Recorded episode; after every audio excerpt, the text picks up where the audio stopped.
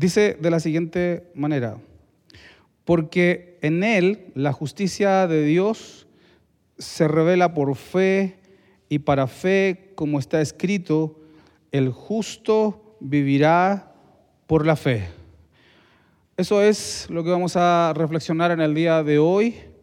Empezamos con el 16 y 17 de la semana pasada y vamos a pedir dirección a nuestro Señor. Amén.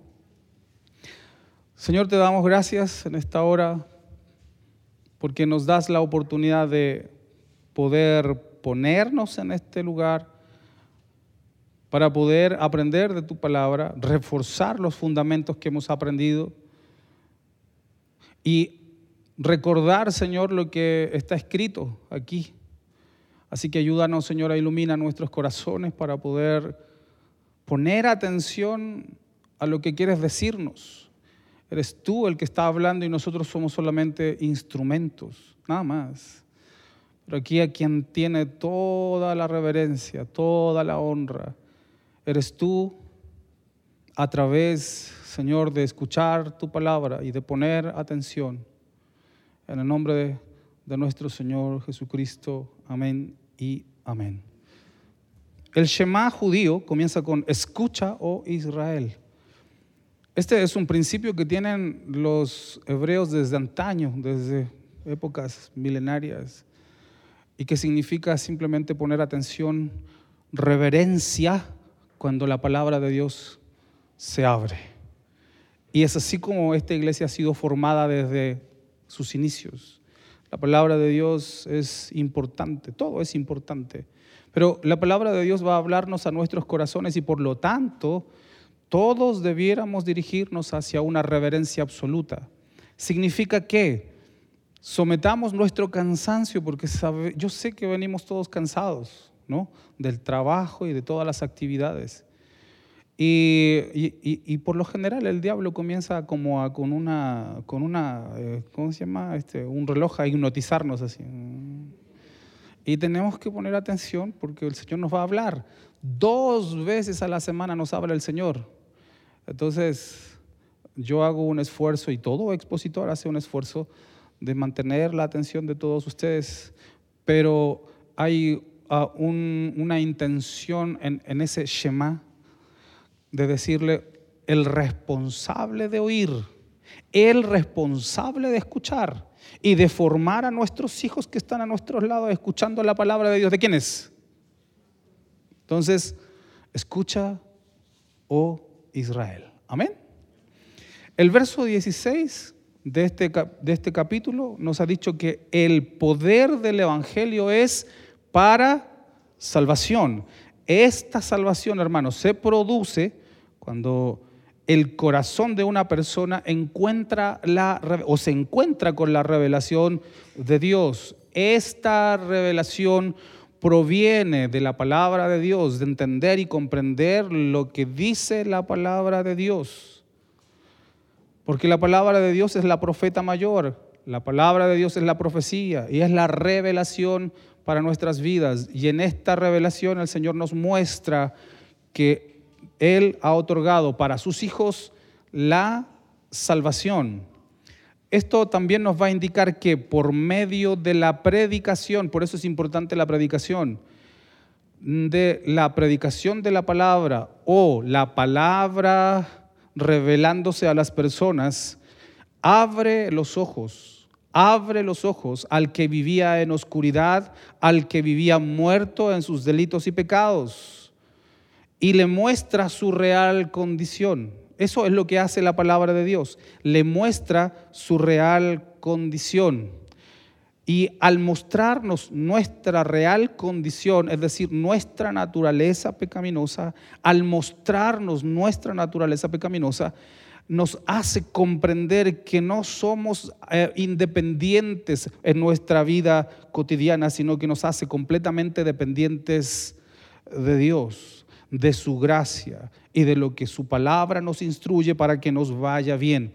¿Por qué? Porque nuestros pensamientos, nuestras ideas, la intención de nuestro corazón siempre es inclinado a alejarnos de Dios. pero la palabra y la revelación de Dios es la voz de Dios que está, que está hablando como el buen pastor y le dice a sus ovejas, escuchen, vengan, estén atentos. ¿Por qué? Porque Dios es la fuente de nuestra redención. Amén.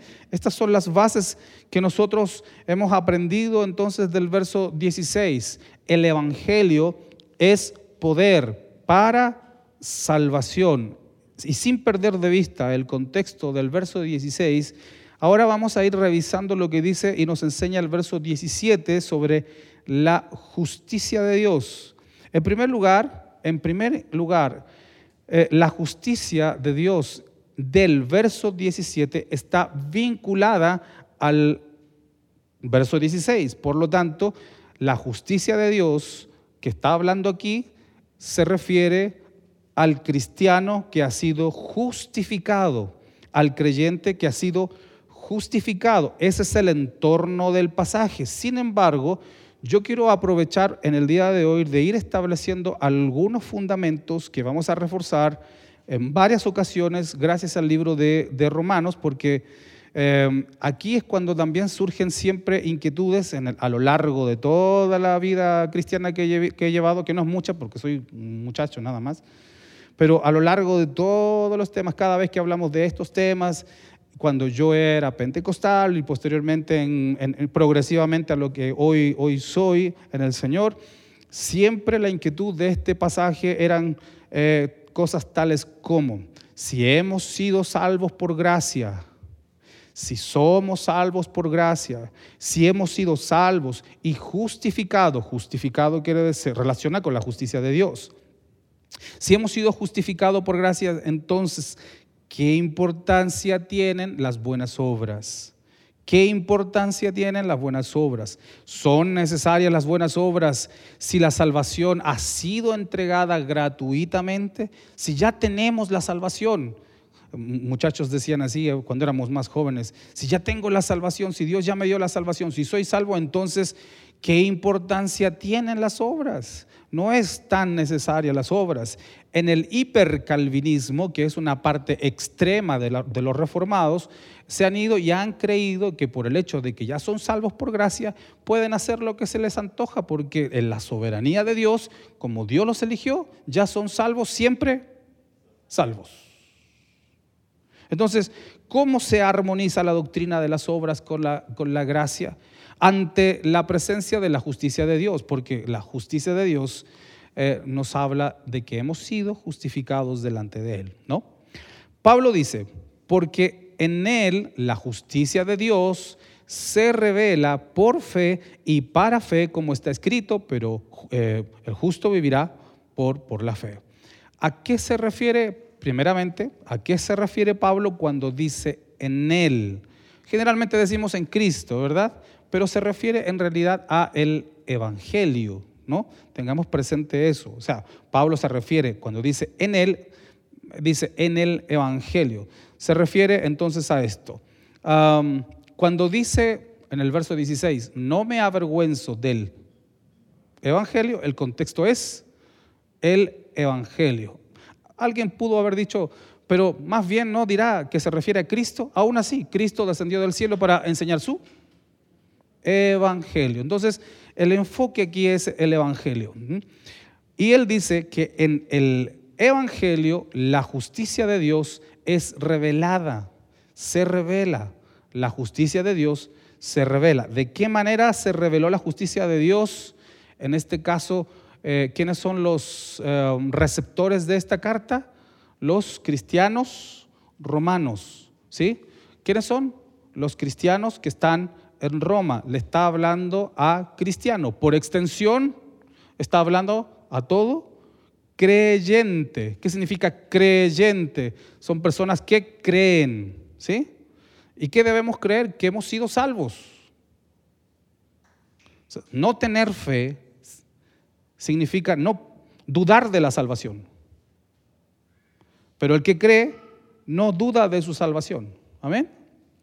Entonces, de esta manera, a través de haber recibido el Evangelio, en el corazón los cristianos de Roma. Pablo le dice, la justicia se reveló a ustedes por medio del Evangelio y esta justicia se reveló para que ustedes estén seguros de la salvación. Eso quiere decir prácticamente el verso 17, porque en él la justicia de Dios se revela por fe y para fe. Entonces, los cristianos son todos aquellos que recibieron el don o la gracia que los ha um, llevado a creer en el Evangelio. Son justificados, son perdonados, no tienen condenación eterna no tienen condenación eterna. ¿Hay condenación para los que están en Cristo Jesús? La respuesta es no, porque han sido justificados. Entonces, debemos tener presente este contexto para, poder ir desarrollando lo que viene más adelante. ¿sí? Somos salvos. La, justicia de Dios, que está hablando del capítulo, del verso 17, habla de esa salvación que mm, nos presenta como justos delante de Dios. En realidad, ¿somos justos? No. Y ahí entra otro asunto muy, muy diferente, porque eh, hay una diferencia entre la justificación o la justicia de Dios aquí, que la santa justicia de Dios. Y usamos estos términos solamente para diferenciar lo siguiente. La justicia de Dios del 16 nos habla a los cristianos que son salvos y justificados por Cristo. Pero la santa justicia de Dios es la forma en que Dios juzga a toda la humanidad, incluyendo a los cristianos. ¿Ah? La forma en que Dios juzga a la humanidad, según lo que dice la palabra de Dios, ¿cuál es la forma o su fórmula? ¿Cuál es su medida para juzgar al mundo? Esa medida, esa fórmula, escuchen, es la santidad. Sin santidad, nadie verá al Señor. Entonces, para que exista un verdadero justo, para que exista un verdadero justo delante de Dios, desde que nació hasta que murió, no debiera tener nada de pecado. Pregunto, ¿son los niños inocentes? Porque desde pequeñitos son egoístas. ¿Sí o no? Desde pequeño se enojan.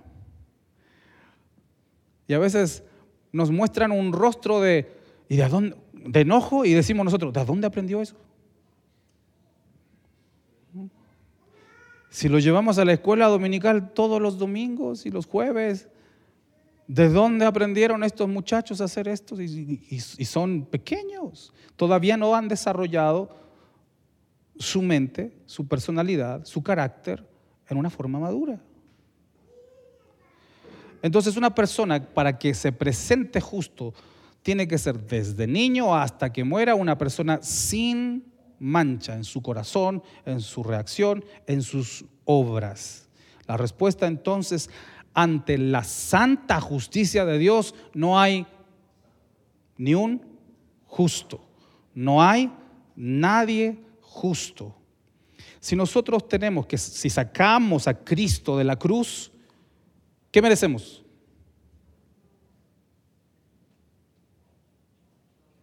La muerte la misma cruz del Señor. ¿No? ¿Nos merecemos el cielo? ¿Nos merecemos la gloria? ¿Nos merecemos estar en la casa, las muradas, en la presencia de Dios? La respuesta es absolutamente no. Pero Dios ha abierto la posibilidad de que vayamos a su casa.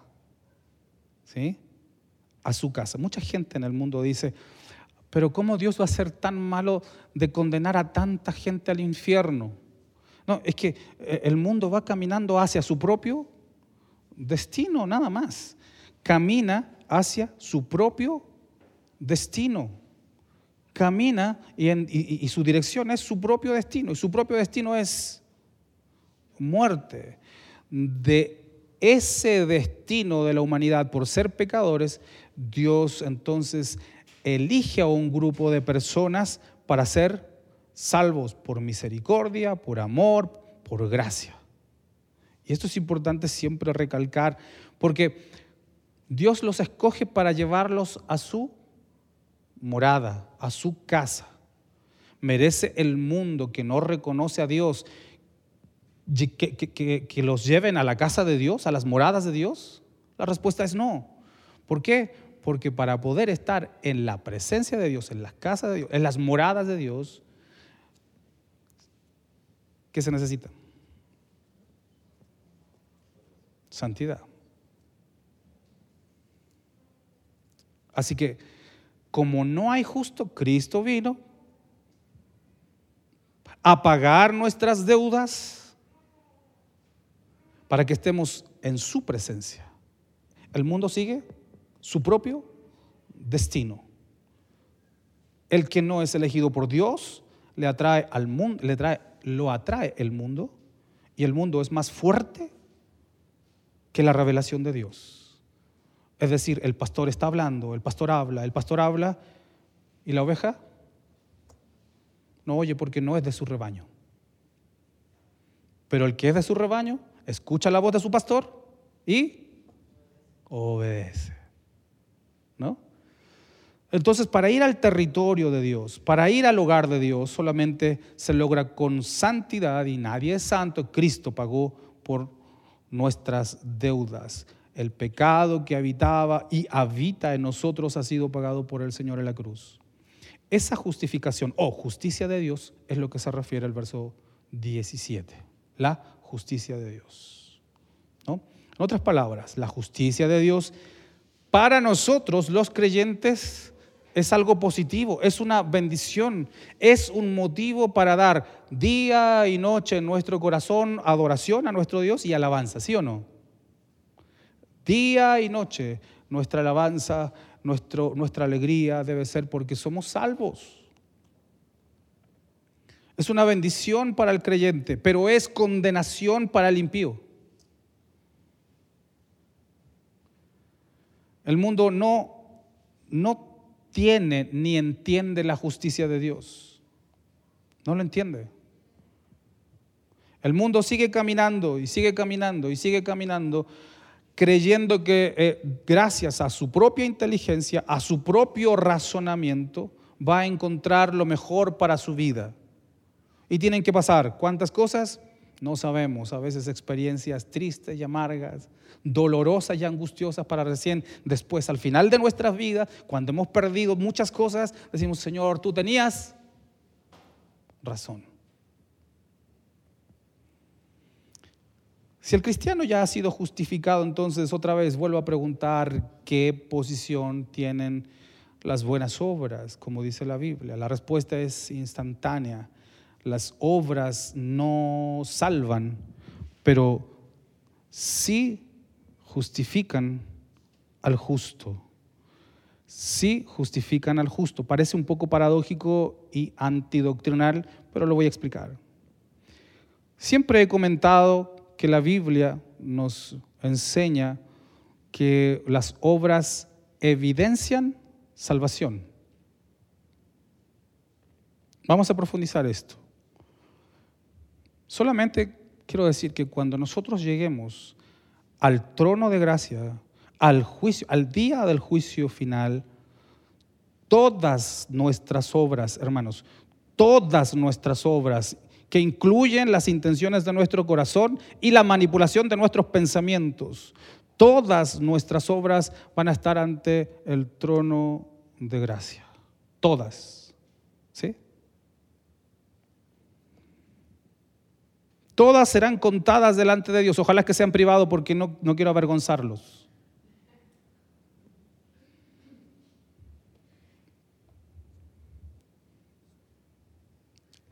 Para ilustrarlo de alguna manera, el libro de la vida se va a abrir y se buscarán nuestros nombres y dirán, fulanito de tal, hizo esto malo, esto malo, sus pensamientos, mira, ¿no? Pero pues cuando conoció a Cristo, luchó, intentó someter a la carne, oró, no pudo, pero lo siguió y continuó, procuró la santificación, obviamente porque conoció entonces la justicia de Dios, tú eres un comprado por la sangre de Cristo, entra al gozo del Señor. Estoy ilustrando para no explicar doctrinalmente todo.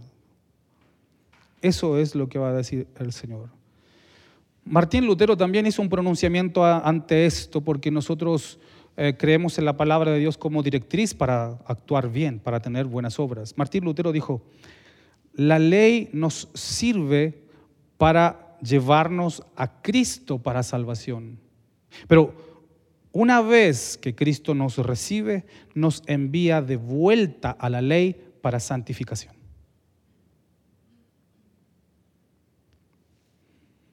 En otras palabras, y vuelvo a insistir, las buenas obras evidencian santificación. Las buenas obras evidencian santificación, evidencian salvación, evidencia elección, evidencia que la justicia de Dios se ha manifestado en la persona. Insisto porque es importante decir, las obras no salvan. Ninguna buena obra, ni nadie que haga muy buenas obras es capaz de garantizar que podemos conseguir algún favor o el más mínimo favor de Dios. Entonces, ¿cómo definimos las buenas obras? ¿Cómo podemos definir qué son las buenas obras en la palabra de Dios, en los principios de Dios? Las buenas obras podemos decir que es todo lo que hace un creyente en obediencia a Dios. Las buenas obras es todo lo que hace un creyente en obediencia a Dios. Aunque no somos salvos por las obras, fuimos salvos para buenas obras. Y esto no es por un sentir, esto es una lucha, porque muchas veces las malas obras nos inclinan constantemente a hacer el mal, ¿sí o no? Y tenemos una lucha con ellos. Y el diablo sabe dónde atacar porque nos ataca donde más nos gusta el placer. Queremos hacer esto, va en contra de Dios, pero no, es que siento placer y ya siento el... Pues si el pecado, como dijo un pastor, el pastor, el pecado es rico. Nadie lo niega. Y si nuestra mentalidad, nuestra mente, nuestro corazón se ha inundado de información y sobre todo ahora, hermanos, tenemos el acceso a la información, no podemos segmentizar el fanatismo al celular, hermanos, porque desde los chicos hasta los grandes, todos tienen acceso a la información y a veces hay gente grande que no puede estar sin el celular. Es más importante un like que le llegó en, la publicación que hizo porque se siente aprobado. Y tenemos acceso a la información y podemos ver, sin que nadie se dé cuenta, podemos ver lo que se nos antoje. Pero esa mirada de lo que nos antoje corroe el corazón que alguna vez fue santo y puro y dedicado para Dios. Y todas esas obras se presentarán delante del Señor. Por lo tanto, aunque las obras, insisto, no son para salvación, fuimos salvos para buenas obras. Efesios capítulo 2, verso 10, un texto que ya leímos en, alguna oportunidad. Miren su Biblia en la palabra de Dios, porque eso es lo que se nos queda en el corazón. Mis palabras no sirven de nada, lo que sirve es la palabra de Dios. Procuren siempre leer lo que la Biblia dice, ya sea en el celular o acá, porque la palabra de Dios es la que se queda en el corazón. Mi discurso, mi formato de mensaje no se queda, la palabra sí. Y el que ama a Dios quiere escuchar a su pastor constantemente. Efesios 2.10 dice, porque somos hechura de Dios, creados en Cristo Jesús. ¿Para qué? para hacer las buenas obras que Dios preparó de antemano para que anduviésemos en ellas. ¿Qué son las buenas obras? Desde lo que pensamos hasta lo que hacemos. Se rija por los principios de la palabra de Dios.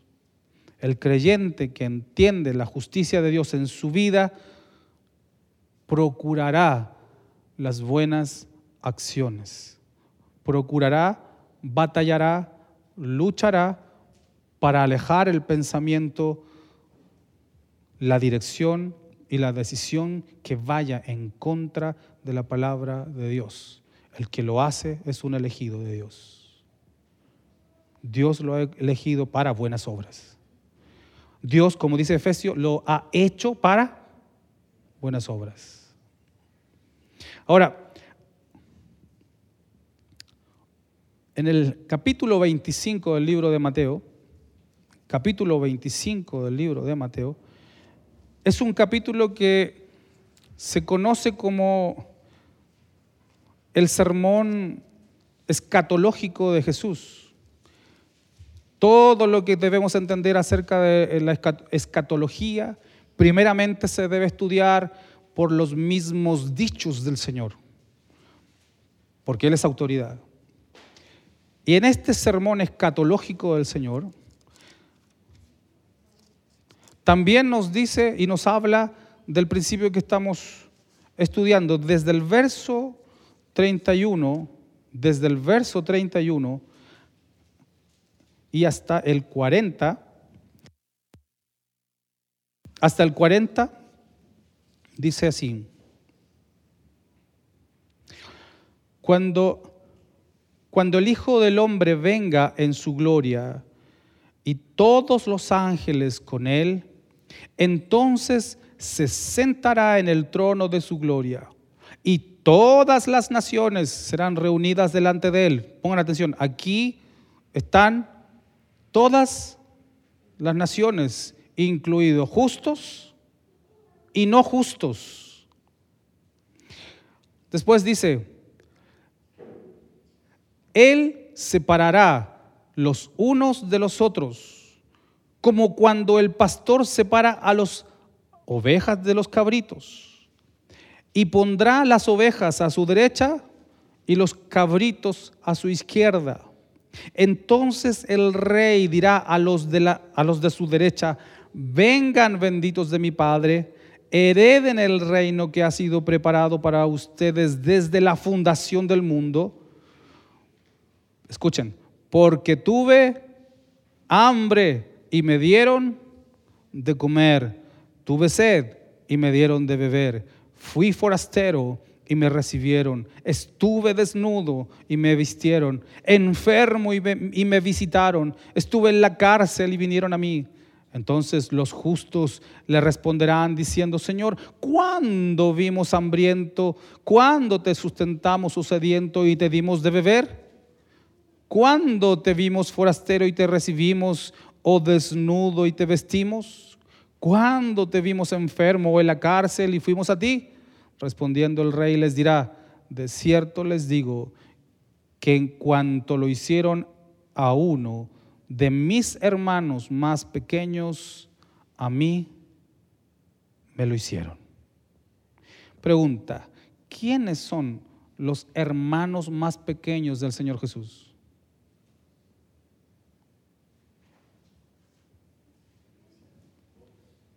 La iglesia. La iglesia. Primer principio, la preocupación de la iglesia por la iglesia. ¿Sí? Todas nuestras obras quedarán a la luz del juicio de Dios, como, como dije en un principio. Todas nuestras obras, pero unas obras serán borradas porque dirán, tú hiciste esto, tú hiciste esto, pensaste esto, buscaste esto, procuraste esto, querías fornicar, querías mentir, querías lascivia, querías esto, mirabas a, una mujer que no era tu esposa, a un, un hombre que no era tu esposo, lo mirabas, yo lo sé, todo está en el juicio de Dios, pero todo eso quedará borrado para el justo. aún así será manifiesto todas nuestras obras. Entonces, las buenas obras justifican al salvo. Justifican en el sentido de evidencian justificación. Ahora, segunda de Corintios también dice algo similar. Segunda de Corintios 5:10.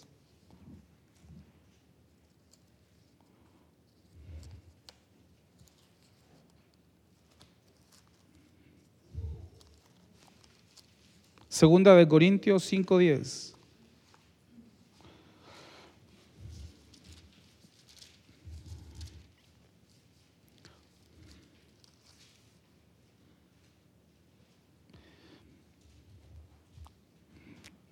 ¿A quién le escribe Pablo? ¿Al mundo? A la iglesia de Corinto. Dice, porque es necesario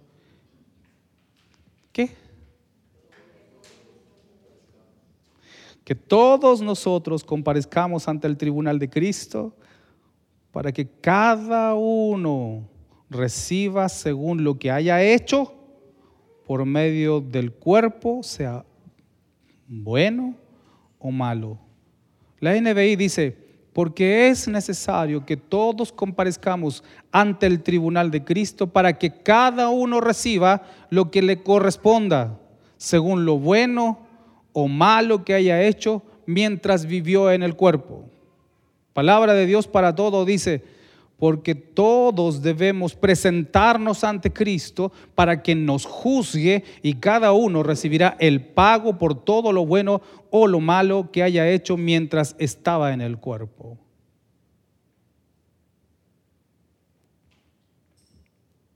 Interesante, ¿no? Porque muchas veces nos olvidamos que el presentarnos justos delante de Dios nos exenta de la lista larga que nos van a leer, hermanos.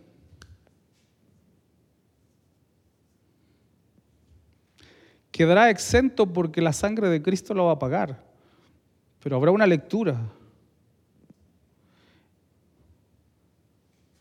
Es aquí entonces donde, yo me, donde me gustaría que pudiéramos reflexionar en la siguiente pregunta. ¿Qué dicen delante de Dios? ¿Qué dicen nuestras obras? ¿De hoy? Solo de hoy. ¿Qué dicen nuestras obras? O pongamos dos días atrás. ¿Qué dicen nuestras obras una semana atrás? Un mes. Un semestre. Un año. ¿Qué dicen nuestras obras? ¿Evidencian que somos justificados? Nadie dice ni niega de que tenemos lucha contra nuestra carne y sangre. Nadie niega. Pero por eso también más adelante dice el Señor que el reino de Dios es para valientes y ellos son los que la arrebatan. Es en ocasiones el cristiano tiene más valentía de luchar contra demonios. Hay gente que cree mucho en esto y he visto muchas veces que se reúnen porque van a luchar contra los espíritus de la ciudad, los que creen en demonología, los reformados no, la, teología de la gracia no lo cree. Pero hay mucha gente en forma general que se atreve más a batallar contra los demonios de la ciudad, contra las legiones que están en las regiones celestes, y hacen reuniones para ello y van bien valentonados, vamos a luchar contra Satanás porque Dios nos dio la victoria porque el pastor así lo enseñó y vamos a orar y vamos a expulsar demonios de la ciudad y vamos a ungir los puntos cardinales de la ciudad. Todo eso lo viví, hermanos. Por allá y por acá, porque por allá hay mucho suicidio. El, demonio del suicidio está por allá en esa región. la droga está por acá y, eh, y otra cosa está por aquí y el adulterio por acá. Entonces ya lo hemos identificado. Tenemos una cartografía demonológica. Así lo han hecho iglesias, hermanos. Entonces vamos a orar y quieran enfrentar a los demonios y son más valientes para enfrentar a los demonios que para enfrentar su propio demonio. Porque el pecado nos gusta. El pecado nos atrae. El pecado nos inclina constantemente a alejarnos de Dios. ¿Y por qué es importante entonces considerar cada una de nuestras obras y considerar de que estamos en una batalla contra nosotros mismos, contra nuestros placeres, gustos y deseos? ¿Por qué es bueno? Porque a la luz de la justicia de Dios, el precio de la sangre de Cristo toma valor. Porque si hemos sido justificados, vamos a batallar, vamos a luchar y en Cristo los salvos van a vencer.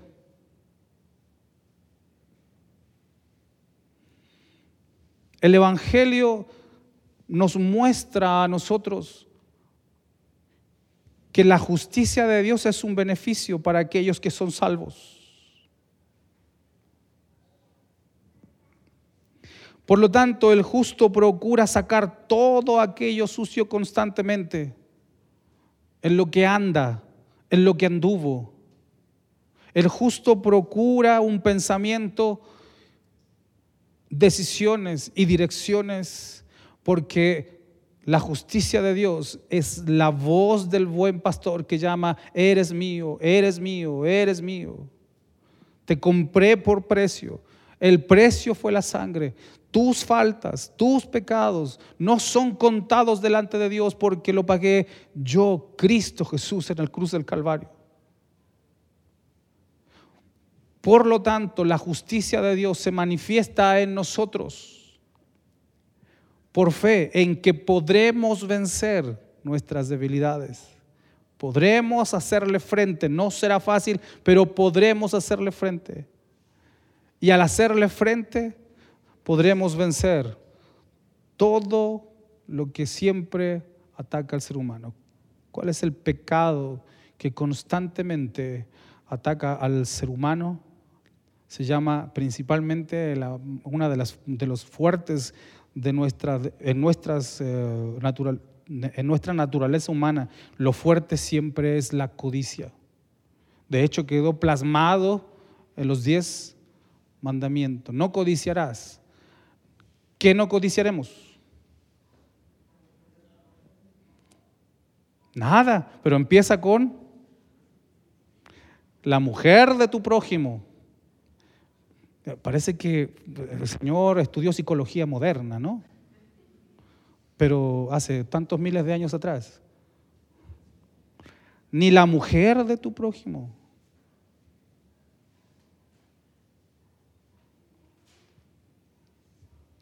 Y, eso no tiene fronteras, hermanos. Porque hasta dentro de la iglesia y pastores caen. Porque es un pecado constante. No vas a codiciar. ¿Acaso no le sucedió eso también a Eva? Así que la mujer no se exenta.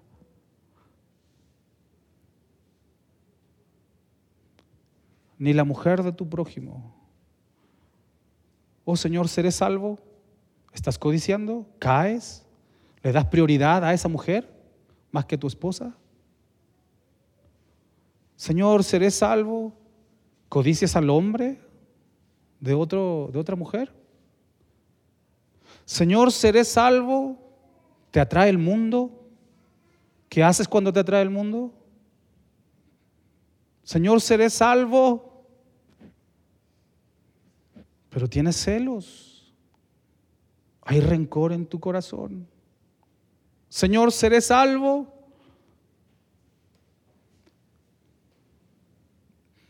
Pues me desagrada la hermana de la, de la iglesia. Eh. No me gusta.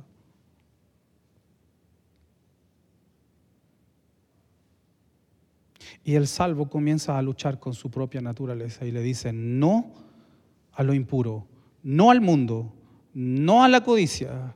Y aunque cueste, lucha y vence, porque quien vence en él es el Señor Jesucristo que mora acá. Porque la palabra de Dios dice que el buen árbol da buenos frutos. ¿Cuál es el fruto de nuestro corazón? ¿Qué evidencia? Ahora podemos decir, es que sí, es cierto lo que dice la palabra de Dios, pero me cuesta vencer mi pecado. El Señor hoy está hablando.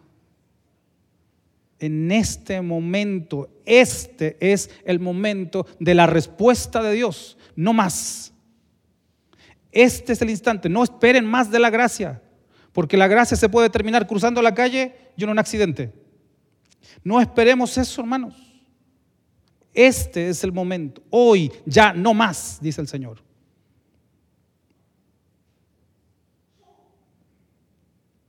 Porque su gracia se extiende, se extiende, se extiende. Y a veces creemos tener el control de la gracia, hermanos. Creemos que somos capaces de controlar el tiempo de la gracia y decir, más adelante me voy a comprometer con Dios. Ahora no. Y llega el momento en que algo sucede y su gracia se termina, porque se acabó nuestra vida. Sin embargo, su amor se extiende una vez más para hablarnos, dejemos nuestros pecados, abandonemos, porque esa lucha, el abandonar nuestras faltas, indica que hemos sido, que hemos recibido la revelación de Dios para salvación, que su justicia está morando en nosotros y Dios quiere en nosotros que podamos vivir y habitar con Él en comunión. ¿Qué lugar tienen las obras en la, justicia, en la justicia de Dios? Es que las obras nos presentan delante de Dios justo y evidencia que luchamos en contra de nuestra propia naturaleza. Y todos aquí, por eso somos considerados un ejército, todos estamos luchando para vencer nuestra carne. Todos, yo la tengo, yo estoy luchando y constantemente lucho. Y todos luchamos.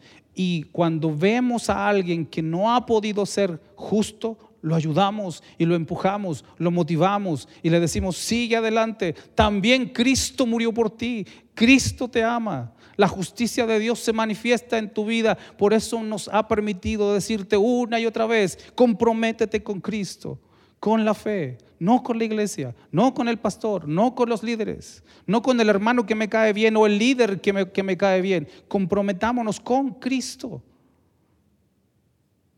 Y esa es la voz del Señor en esta hora que está hablando a cada uno de nosotros sobre la justicia de Dios.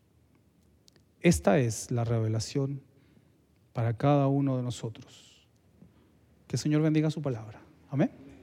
Oramos, Señor, gracias por tu misericordia, amor y tu justicia. Hay muchas más aristas que debemos, Señor, revisar, pero lo vamos a hacer avanzando en el libro de Romanos. Y pedimos, Señor, que tu dirección esté con nosotros. Oh Señor, tu palabra sea revelándose en los corazones en amor, porque tu pasión fue abandonar tu gloria para estar con nosotros. Así que, Señor, Ayúdanos a abandonar nuestras faltas, nuestros errores, nuestras batallas, para entregarte un culto racional, es decir, una vida de adoración. Y permite, Señor, que en esta hora tu amor se manifieste a través de esta palabra en nosotros, para no jugar con el Evangelio. Si hemos sido tentados a jugar con el Evangelio, no hacerlo más, sino que obedezcamos a tu voz de amor y gracia para acercarnos cada día más a ti, porque eso nos va a traer sustento, prosperidad, bendición y todo lo que nos das día a día a favor nuestro. Gracias Señor por tu palabra. Gracias Señor por mis hermanos que han escuchado este, este mensaje. Gracias porque cada uno de ellos que los conozco se les quiere, se les ama y se les procura salvos. Señor, en los cielos cuando lleguemos a tu trono de gracia, el anhelo de un pastor que ama a su grey es verlos a todos, Señor, a todos en tu reino, a todos en tu gloria. Y esa es mi oración en esta hora, que podamos vernos y celebrar juntos allá como hermanos que tú nos hayas justificado y que tu justicia en nosotros se haya manifestado siempre y siempre en esta tierra. Por lo que nos vamos a servir, por lo que vamos a compartir, te damos gracias. Por las ofrendas que vamos a recibir, te damos gracias. Y prospera para poder, Señor, cumplir con todos nuestros compromisos. Prospera lo que recibamos, como siempre lo has hecho.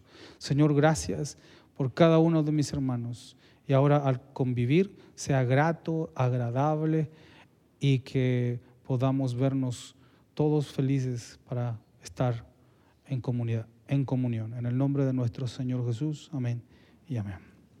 Me ayudan a poner las mesas. Que Señor les bendiga.